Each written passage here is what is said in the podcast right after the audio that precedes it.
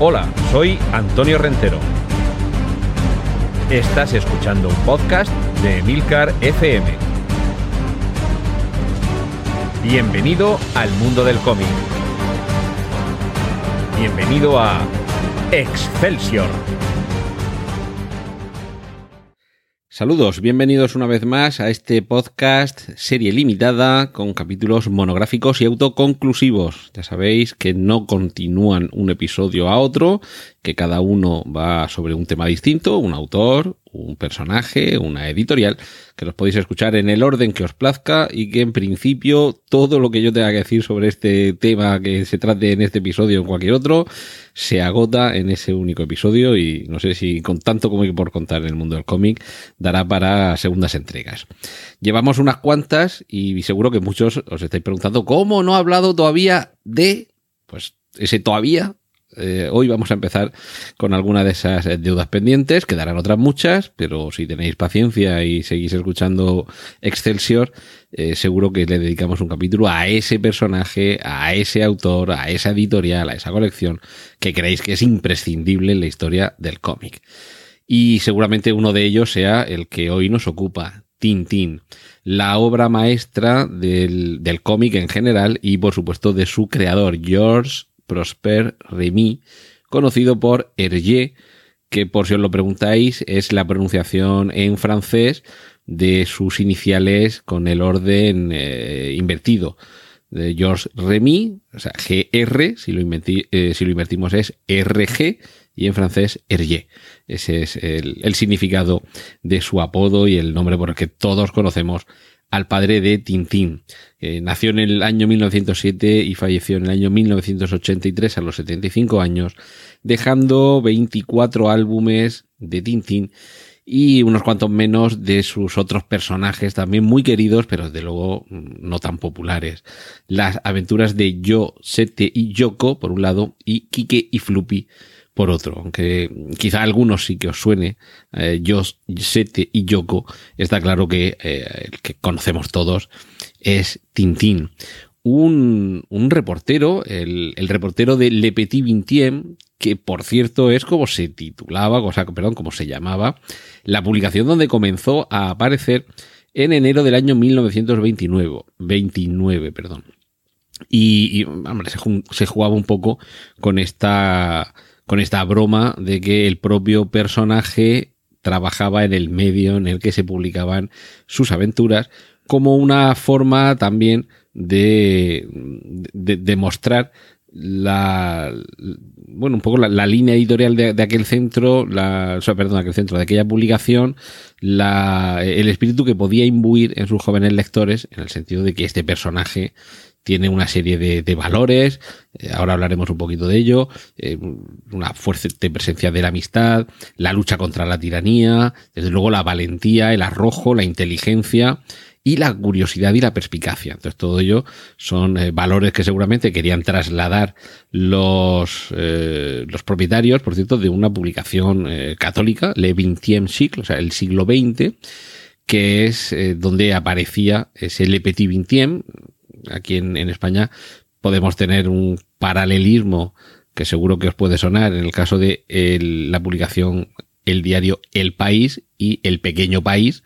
que era un suplemento infantil que acompañaba la edición dominical de ese diario. Pues algo parecido era esto del periódico, la publicación Le Vingtième siècle, el siglo XX, y Le Petit Vingtième, el pequeño XX,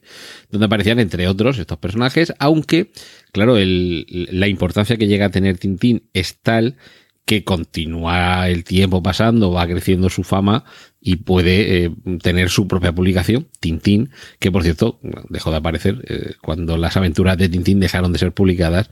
porque este es uno de esos casos en los que la, la historia fallece con el autor. No vamos a hacer agravios comparativos, por ejemplo, con Asterix, pero eh, en el caso de Asterix, sus historias continúan más allá de la vida de, de Goscinny y Uderzo, que son sus autores,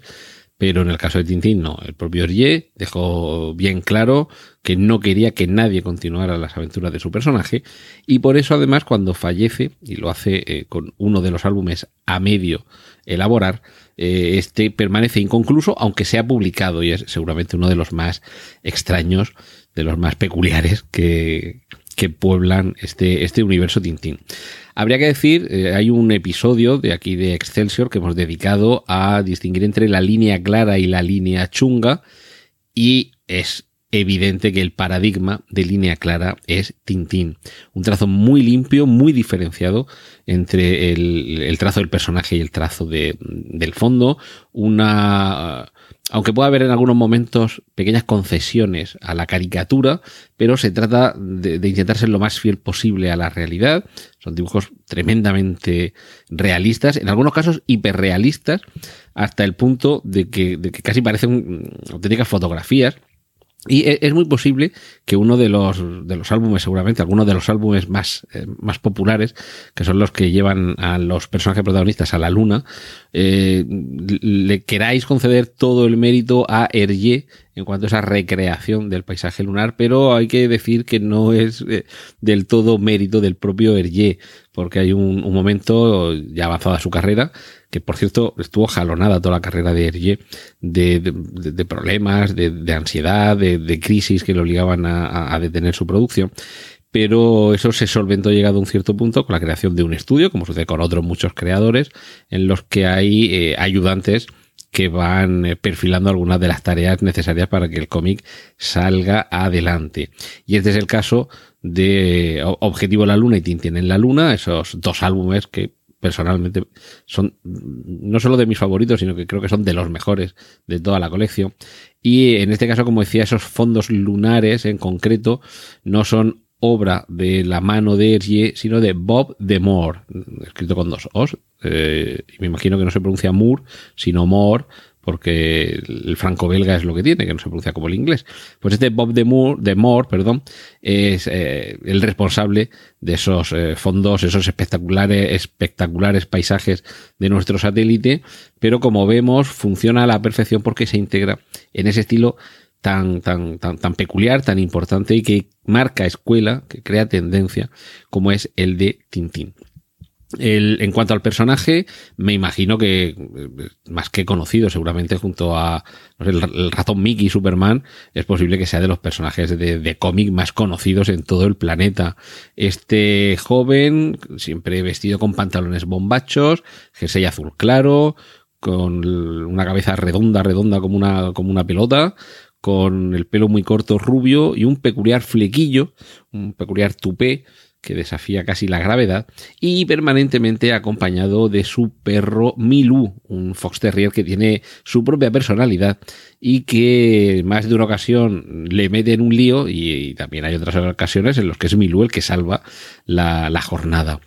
Desde luego los tres personajes más característicos en cuanto a los secundarios. El Capitán Haddock, sempiterno acompañante de Tintín, un marinero deslenguado, son proverbiales sus increíbles insultos enciclopédicos en cuanto a la variedad y la originalidad. Eh,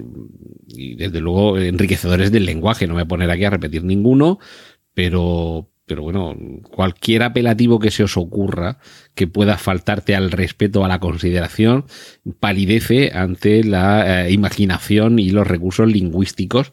de, del Capitán que por cierto se traslada a todos los idiomas a los que ha sido eh, traducida esta obra. Luego tendríamos al profesor Tornasol. Eh, bueno, no he explicado el capitán eh, marinero, ex marinero, borrachín y, heredero, como vemos en algunos álbumes, de toda una fortuna que hace que pueda vivir mucho mejor. Y en ocasiones esa afición al, al piste, al pitraque, a empinar el codo, al levantamiento de vidrio en barra fija, le va a ocasionar más de un problema también es verdad que en algunas ocasiones va a ser algo divertido lo que suceda, pero yo creo que también esto es un poco hijo de la época. Hoy día un personaje como este sería eh, imposible que surgiera, porque muchos lo tildarían de que se está haciendo una apología del alcoholismo. ¿Qué, le vamos a hacer? El presentismo es lo que tiene y tratar de aplicar nuestros, nuestros patrones actuales a creaciones artísticas de hace décadas es eh, un ejercicio fútil. Otro de los personajes es el, eh, perdón, capitán, el profesor Tornasol, científico completamente despistado que oye menos que un gato de escayola y que precisamente los malos entendidos debido a su, a su deficiencia auditiva van a ocasionar también en momentos muy divertidos y luego además también un pequeño cascarrabias en su... yo creo que Tintín un poco por contraste es el bueno perfecto, porque muy pocas veces lo vemos enojarse, mientras que a cambio Milú tiene también sus momentos, el Capitán Haddock por supuesto, eh, en ocasiones tiene unas explosiones de furia que son, en fin, incontrolables y con, con unas derivadas bastante tortuosas. Y en el caso del profesor Tornasol, que aparentemente hay ocasiones en las que es muy dócil y muy educado y muy condescendiente, pero de vez en cuando le salta la palanca y eso también es una, una furia eh, inatacable. Hay otro personaje queridísimo que es la Castafiore, la diva, un poco una burla, algunas divas de la canción. En este caso, además, por lo visto, canta mal. Eh, y, y Trona rompe los cristales y perfora los tímpanos del capitán Haddock y dejo para el final lo mejor, los dos personajes secundarios más queridos seguramente de la historia del cómic, como son los agentes Hernández y Fernández. Yo aún diría más, seguramente de los, eh, de los más icónicos, precisamente porque a pesar de que tienen exactamente el mismo aspecto, mm, cualquiera podría pensar que son eh, hermanos gemelos, pues no, no lo son. Resulta que eh, precisamente por se llaman así, Hernández y Fernández, porque no son hermanos. Eh, en el original, en francés, eh, no sé si he dicho que Hergé es belga y por tanto francófono y, todo, de hecho decimos Tintín, pero en realidad se pronunciaría Tonton. Pero nuestros Hernández y Fernández en, en, el original son Dupont y Dupont. uno acabado en D de Dinamarca y otro en T de Toledo. Pero bueno, vamos a repasar muy someramente, tampoco nos vamos a extender mucho, muy por encima, los álbumes, álbumes que yo creo que en, mm, seguramente hay como dos generaciones.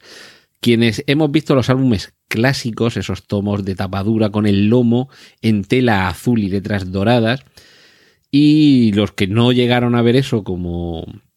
bueno, es que Hergé fallece en 1983, como he dicho, yo nací en el 70, es decir, cuando fallece yo ya tenía 13 años y llevaba años que los había visto en la biblioteca, yo no los tenía, pero sí que los leía, me los dejaban amigos, los sacaba de la biblioteca y digamos eso eran los, los tomos que se vendían. Ya con posterioridad, aunque sigue existiendo esa versión, digamos, de lujo, ya sí que comienza a haber una, una versión mm, ya en tapa blanda más, eh, más canónica, digamos, más, más normal. Y, en, estos, en estos álbumes ha sido en los que muchos nos hemos eh, educado leyendo todas esas eh, aventuras con, una, bueno, una periodicidad en la que aproximadamente entre los años 58 y 69 salían un par de, aquí en España, salían un par de, de cómics al año y me voy a remitir un poco a ese orden, porque seguramente es el orden en el que muchos en su momento eh, llegaron a ellos, a estos cómics, aunque ahora mismo evidentemente están todos disponibles desde el primer día. Pero como digo, pasó eh, algo más de una década entre que aparece el cetro de Otocar y Objetivo la Luna, seguidos en el año 59 por el secreto del unicornio, aterrizaje en la Luna, hasta que en 1969 aparece vuelo 714 para Sydney. Todo esto procede de la editorial Casterman, que es la que eh, a partir del año 2001 ya los publica para todo el planeta, pero aquí en España, por ejemplo, durante casi medio siglo era la editorial Juventud la que nos proporcionaba estas aventuras y algunas de ellas desde luego significativas porque se continúan unas en otras o se hace referencia a, algunos elementos o aparecen algunos personajes,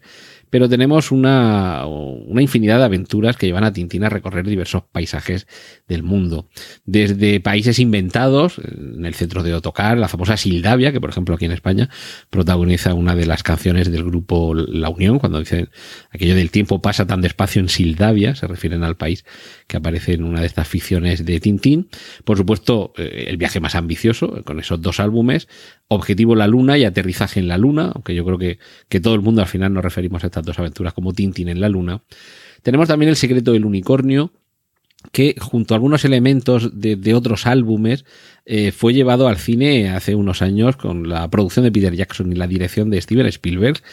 para mí en una de las películas más importantes de la trayectoria de Steven Spielberg. Es decir, alguien que tiene Tiburones, El extraterrestre, La lista de Schindler, En busca del arca perdida, eh, en fin, que no estamos hablando de un cualquiera y personalmente creo que la versión que hace de Tintín es absolutamente magistral desde el punto de vista del sentido de la aventura, que está presente en los álbumes de Tintín, eh, pasando por el, respeto eh, visual al personaje, que tuvo también una serie de dibujos animados, en animación tradicional, incluso alguna película en imagen real, que no dejan de ser no deja de ser curiosa la película en imagen real. Eh, también merece la pena, desde luego, ver la, serie de, animación, pero que está claro que, era muy complicado llevar esto a la pantalla. Spielberg lo solventa, además, como solo sabe hacerlo él, y personalmente hay una persecución en Sidecar con una presa, con un tanque, la persecución de unos, de unos papeles, un águila,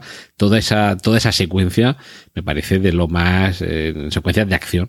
de lo más impresionante que se ha rodado en muchísimo tiempo y sí que es cierto que alguien como Spielberg es capaz de narrar con imagen, movimiento dentro del, del plano y composición de los personajes dentro del encuadre como nadie y aquí además eh, favorecido por las técnicas digitales, que no he dicho que Tintín y el secreto del unicornio es una película de animación por ordenador, se ve todavía más favorecido y se disfruta enormemente. Pero bueno, decía que con esta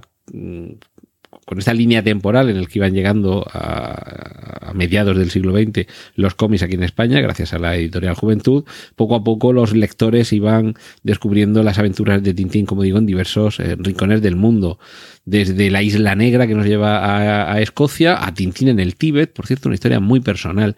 porque eh, el personaje Chang, que debe rescatar Tintín en el Tíbet, porque en sueños ha, notado la llamada de su ayuda, tiene un cierto paralelismo, por eso digo que es de las más personales, con lo que le sucedió en esa época, en la época en la que la, previa a la que escribió esta obra, con el propio Hergé, le acuciaban unas, eh, le asediaban unas, unas pesadillas, y, de hecho él tenía un amigo de un nombre muy parecido, Shang, que, que, estuvo muchos años sin verlo porque estaba, eh, una vez que tiene lugar la revolución comunista, no puede acceder a China ni él puede salir y, era un poco, con el paso de los años, se hizo realidad lo que habíamos visto aquí en el cómic, que es esa,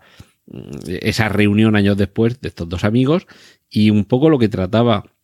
eh, Hergé con Tintín en el Tíbet era de exorcizar esas, esas pesadillas. Pero bueno, lo hemos visto a, Tintín el país del oro negro, estos de coque, eh, lo vemos circular por, eh, por Oriente con los cigarros del faraón, con las joyas de la Castafiore, este personaje precisamente va a tener una importancia preponderante. Viaja a China también en el, en el Loto Azul. Y, quizás junto a otros viajes muy memorables como el, Templo del Sol o Tintín en América o Tintín en el Congo, esta última, Tintín en el Congo, sea eh, una de las más polémicas y que además eh, ha estado señalada por la censura porque recordemos que eh, el Congo era una colonia de Bélgica, como digo, país de origen de Hergé, y el tratamiento que se hace, sí que es cierto que visto con nuestros ojos de hoy no puede parecer políticamente incorrecto, pero claro, en aquella época era un poquito el, conocimiento popular y cómo se trataban las situaciones en, el momento en el que se escribe, a mediados del siglo XX,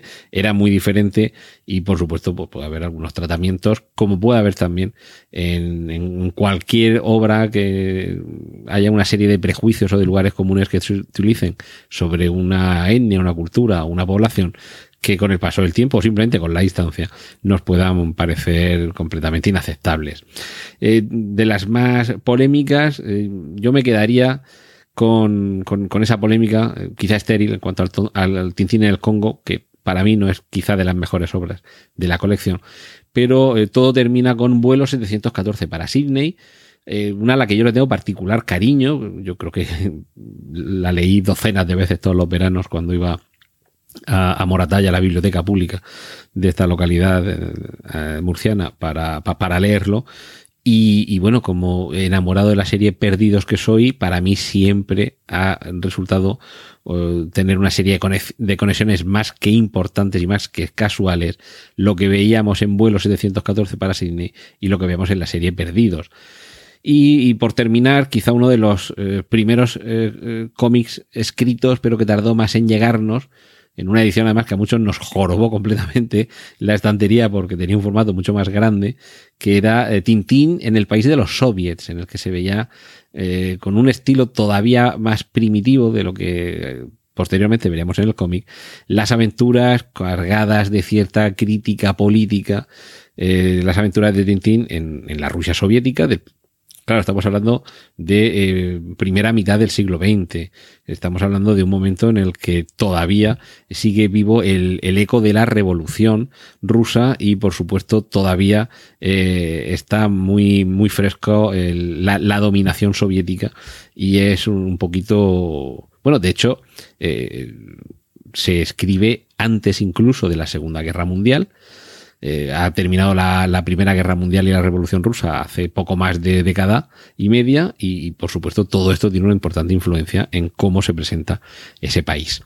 En, cualquier caso, todas estas aventuras, todos los cómics de, de, de Tintín nos trasladan a un mundo mágico, un mundo maravilloso, pero al mismo tiempo muy creíble. Como he dicho antes, el estilo completamente realista, aunque no deja de tener algunos elementos caricaturescos, sobre todo en, los rostros de algunos personajes, pero hace que el lector se zambulla a la perfección en un cómic además, digamos, muy ordenadito. Los, los bocadillos con los diálogos van siempre arriba, no, siempre en un lado en el que no molestan demasiado, todo muy, muy bien medido, muy milimetrado para que fluya la, narración. De vez en cuando tenemos alguna ilustración más, eh, más amplia que llena la página, pero lo normal es acudir al, formato de viñetas regulares. En ese sentido, eh, Hergé no es demasiado experimentador a la hora de, trasladar su historia a sus páginas.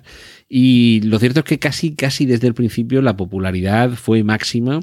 y no tardó muchos años en, tener una influencia no solo en toda eh, Europa, sino yo creo que en, todo el mundo, uno de, los cómics seguramente que ha gozado de una mayor difusión y que estilísticamente yo creo que ha tenido una, mayor impronta en, en ámbitos muy diversos. De hecho, en, las películas de serie B o en la decoración es eh, muy habitual encontrarse elementos que están muy inspirados en el diseño del típico cohete de Tintín. Este concepto de cohete casi clásico, casi canónico, evidentemente cuando todavía no se había iniciado la carrera espacial tal y como la conocemos,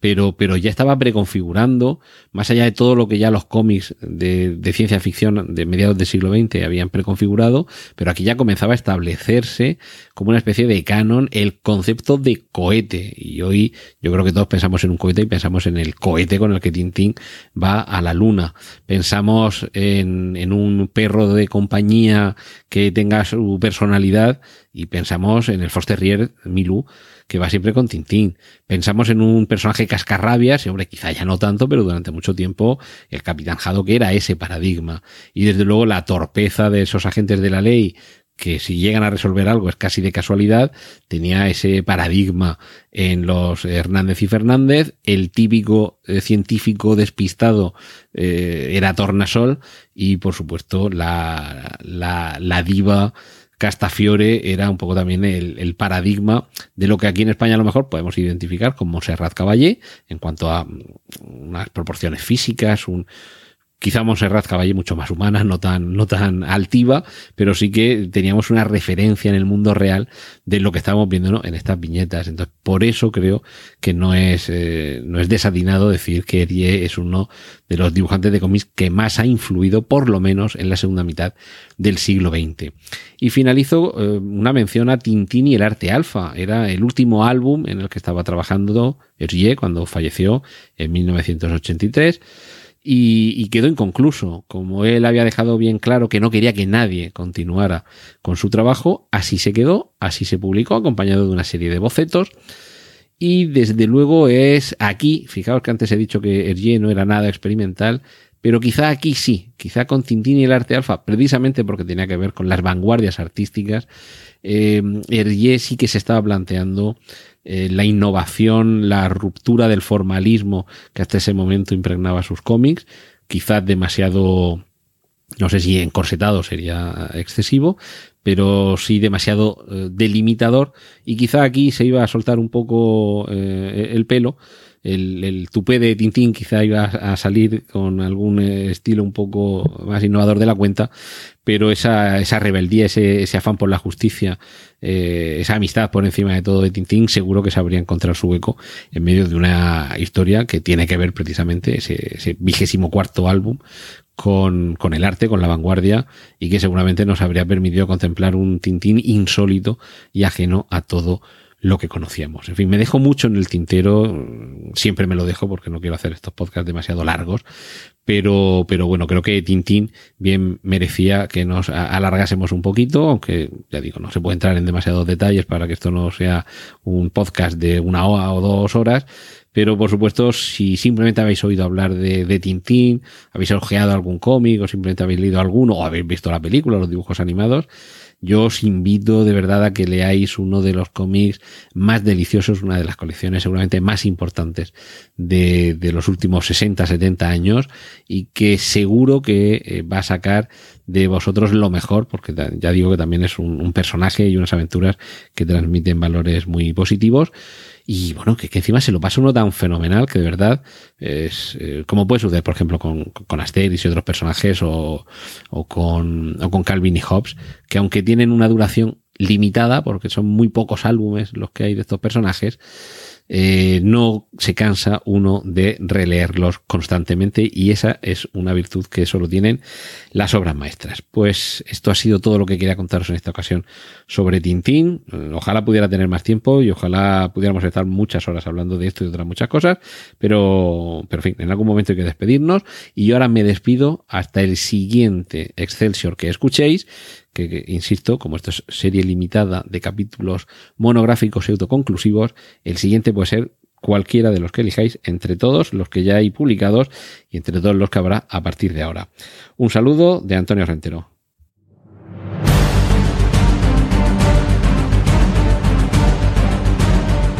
Has escuchado Excelsior, un podcast de Antonio Rentero para Emilcar FM. Puedes escuchar más episodios y contactar con nosotros en emilcar.fm barra excelsior.